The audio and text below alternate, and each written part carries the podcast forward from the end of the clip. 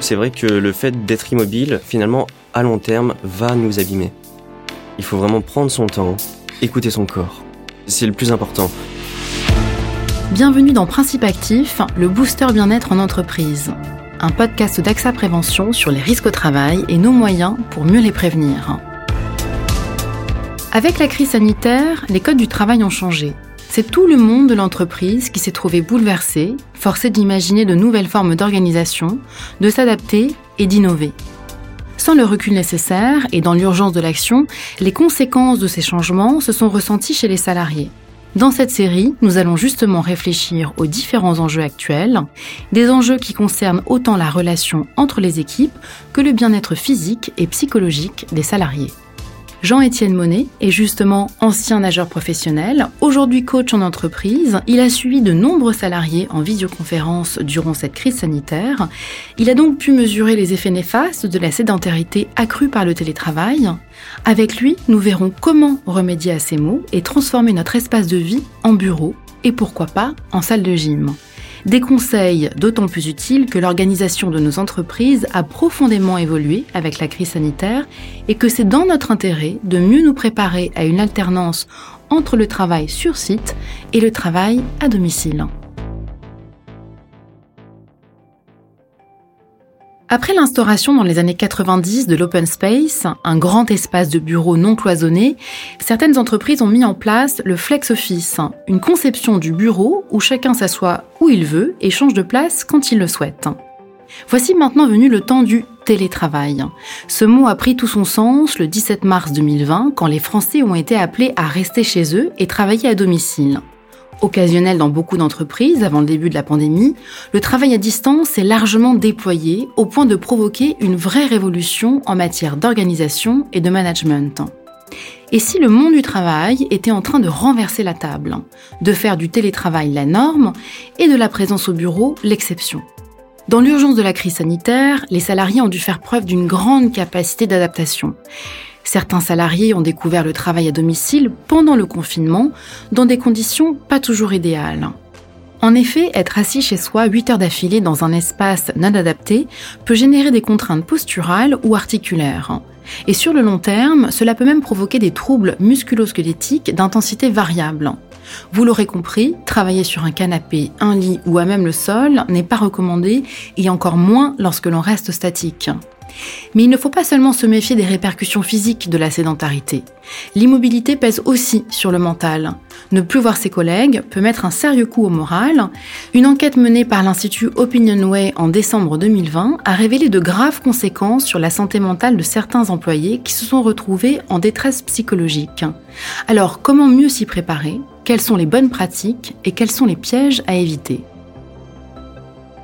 Déjà, le télétravail ne s'improvise pas. Il doit être réfléchi, organisé et nécessite une adhésion avec ses proches et son équipe professionnelle. Pour éviter le sentiment d'isolement, nous verrons qu'il est nécessaire aussi de garder des rituels de socialisation, de s'organiser un cadre de travail agréable et de structurer son temps.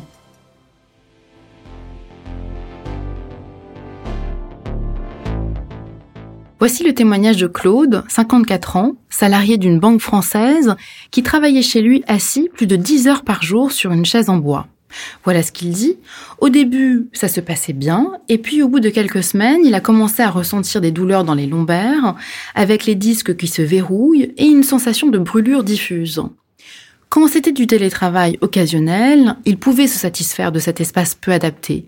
Mais dans la durée, ces défauts d'emplacement ont fini par se ressentir dans le corps. Jean-Étienne Monet, qu'est-ce que vous en pensez? Malheureusement, je pense que Claude n'est pas le seul à avoir ressenti euh, ces différents mots.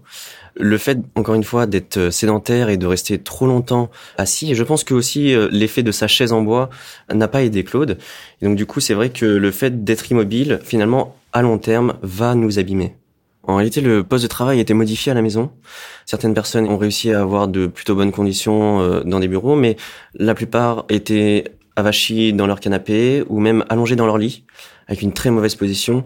Et du coup euh, ça ça peut venir engendrer euh, des douleurs euh, musculo-squelettiques des douleurs au niveau des cervicales au niveau du, du, du bas du dos des lombaires. Et à long terme poser de vrais problèmes.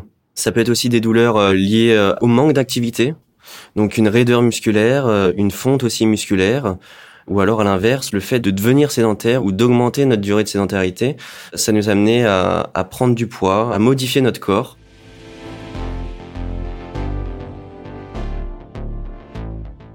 Pour faire le point sur son état physique, euh, il y a différentes choses qui peuvent rentrer en compte.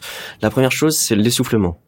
C'est est-ce que lorsque je monte un étage ou est-ce que lorsque je vais aller faire mes courses à 100 ou 200 mètres, est-ce que je suis essoufflé? Si la réponse est oui, c'est que déjà il y a un petit problème. La deuxième cause, ça peut être aussi euh, le fait d'avoir mal au dos, à la nuque, euh, souvent des douleurs aussi au poignet. Et ça, ça peut être dû aussi, par exemple, aux longues prises de téléphone. Si on est assis avec le téléphone entre l'épaule et l'oreille, de manière avec la tête euh, non droite et la tête penchée, c'est vrai que ça peut amener aussi euh, différentes douleurs, et notamment des douleurs cervicales. Le fait d'avoir, durant le confinement, euh, eu euh, accès à une heure de sport à un kilomètre de chez soi, euh, ce qui s'est passé, c'est qu'on a vu la plupart des gens se mettre à courir, à beaucoup courir, alors qu'ils avaient jamais fait de sport avant, ils avaient même jamais couru. Et du coup, cette manière un peu trop exagérée et intensive de la reprise d'activité a été malheureusement douloureux pour certains, et s'est conclu par des douleurs ou par des gènes à cause du sport malheureusement, alors qu'il aurait fallu, il faut pour les personnes qui vont ou qui souhaitent reprendre le sport à partir de la réouverture, prendre vraiment le temps de se déplacer et d'apprendre petit à petit et de s'écouter. Écouter son corps, c'est très important. Commencez par 20 minutes, une fois par jour, et puis ensuite vous passez à 25, 30, 35, 45, une heure, que ce soit de la course ou du renforcement. Il faut vraiment une reprise progressive de l'activité.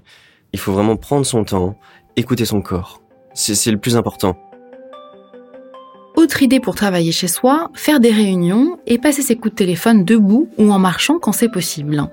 Des études montrent que les personnes qui interrompent de façon répétée leur temps en position assise ont un tour de taille plus petit et un taux de glycémie plus bas. Paddy Dempsey, chercheur à l'Institut de cardiologie et de diabète à l'Université Monash à Melbourne en Australie, a comparé deux groupes travaillant 8 heures. Toutes les demi-heures, l'un des deux groupes se levait et faisait de la marche ou des flexions pendant plusieurs minutes. Et conclusion, ce groupe présentait une glycémie inférieure de jour comme de nuit. Autre donnée importante qui devrait nous amener à réfléchir à nos manières de travailler, l'immobilité ne favoriserait pas notre concentration. Depuis tout petit, à l'école, on nous apprend à travailler assis. Pourtant, en plus de diminuer les risques induits par la sédentarité et les mauvaises postures, des études récentes montrent les effets positifs de la position debout et du mouvement sur nos facultés intellectuelles. L'exercice augmente le flux sanguin dans tout le corps et le cerveau est ainsi mieux irrigué et notre vigilance plus accrue. Jean-Étienne Monet, quels sont les comportements et les gestes à adopter quand on travaille chez soi? Alors il y a différentes choses quand on travaille chez soi. Il est important d'avoir différentes choses qui nous font bouger. Le premier conseil va être euh, d'avoir un bon poste de travail à la maison. Un bon poste de travail, c'est je ne travaille pas dans mon lit, je ne travaille pas dans un fauteuil euh, un petit peu trop confort. Non, mettez-vous euh, sur une vraie chaise, sur un vrai bureau. Certaines personnes aussi utilisent des, on appelle ça des stability balls, des Swiss balls, sont des grosses balles énormes que vous pouvez trouver dans les différents euh, magasins de sport, de manière à s'asseoir dessus. Et en réalité, ça va permettre de renforcer l'ensemble du dos et l'ensemble du tronc lors du télétravail. Donc c'est vrai que ça peut être intéressant à mettre en place. Les fauteuils ergonomiques peuvent venir aider le salarié à adopter une meilleure position lors du télétravail et euh, lors de son activité du coup euh, à la maison.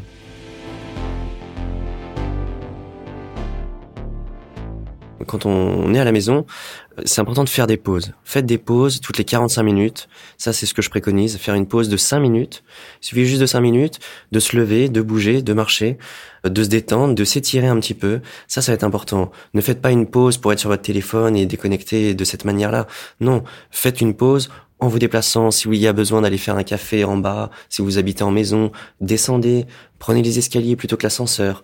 Lorsque vous êtes par exemple au téléphone, essayez de vous mettre en position debout ou alors en haut-parleur. Ça vous permettra d'être un peu plus actif sur ces moments-là. Finalement, tous ces conseils euh, qu'on donne pour le télétravail, ils sont aussi valables pour la vie de tous les jours quand on retourne au bureau ce sont pas uniquement des choses à garder pour chez soi. Non, non, justement, euh, au bureau, faites la même chose. Faites des pauses toutes les 45 minutes, allez vous déplacer. Privilégiez euh, l'escalier que l'ascenseur. Essayez de vous garer à 100 mètres du travail pour marcher un petit peu. C'est toutes ces petites choses qui sont finalement anodines et qui peuvent être faites euh, assez facilement au quotidien, qui vont nous permettre de lutter contre la sédentarité et de se renforcer. Si la sédentarité a eu des effets néfastes sur notre condition physique, elle a aussi chamboulé nos nuits. Des études montrent que trois quarts des Français souffrent de perturbations du sommeil depuis le début de l'épidémie. Et les causes sont multiples. Il y a d'une part la peur de l'avenir qui nous a préoccupé l'esprit, surtout les premiers mois de l'épidémie, mais des études ont montré aussi que le confinement a isolé les gens d'un point de vue social et les a coupés de leurs synchroniseurs naturels que sont la lumière, l'activité ou le repos. On s'est aperçu qu'il y avait des décalages entre notre rythme et nos heures de sommeil dus à la sédentarité. Le stress nuit au sommeil et entraîne chez l'individu une hyperstimulation, toutes les pratiques de méditation, de relaxation ou de yoga qui visent à calmer le mental devraient être beaucoup plus encouragées pour faire baisser ce stress et améliorer de nouveau le sommeil. On sait aussi que l'usage des écrans a été décuplé durant l'année écoulée. Et pourtant, la lumière bleue des tablettes, de la télévision, de nos téléphones n'aide pas à l'endormissement. Le secret réside alors peut-être dans la recherche d'une ambiance, comme une musique ou une lecture, des choses qui permettent de se créer une bulle pour accueillir plus facilement le sommeil. Alors vous, Jean-Étienne Monet, euh, qu'est-ce que vous recommandez pour un sommeil plus réparateur? Moi, je recommande pour un sommeil plus serein de se coucher tôt. C'est vraiment la chose la plus importante à faire il y a d'autres petits indices qui vont pouvoir m'aider dans mon sommeil. La première chose, ça va être euh, d'arrêter le téléphone ou les tablettes une heure ou une heure et demie avant d'aller se coucher. Ça, c'est important. La deuxième, la deuxième ou troisième chose, ça va être aussi de diminuer la température corporelle. Le fait de diminuer la température corporelle va aider à l'endormissement. Donc du coup, il y a différentes petites techniques. On peut aérer sa chambre avant d'aller dormir. On peut aussi euh, terminer sa douche par une à deux minutes euh, d'eau froide. Donc toutes ces petites techniques vont permettre euh, d'aider à l'endormissement. Ça c'est aussi très important. Être vigilant aussi à ses phases de sommeil. C'est du sommeil qui est récupérateur euh, pour les journées suivantes. Donc c'est très important pour la récupération à la fois cognitive mais aussi physique et aussi faire du sport un petit peu aussi le soir. C'est une bonne chose à faire.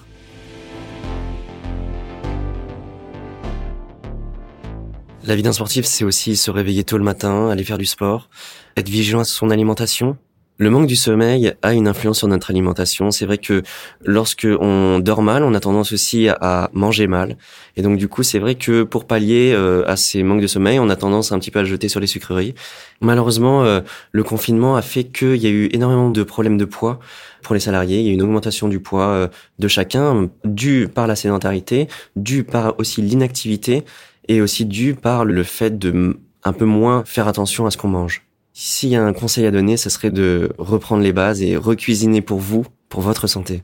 Alors l'idée pour conclure, c'est d'avoir différents équipements à la maison, de bien adapter son environnement de travail qui est changé par ce confinement et par ce télétravail, et aussi de bouger, de bouger le, plus possible, de marcher, euh, de monter les marches, euh, de prendre les escaliers, mais surtout euh, de prendre soin de vous.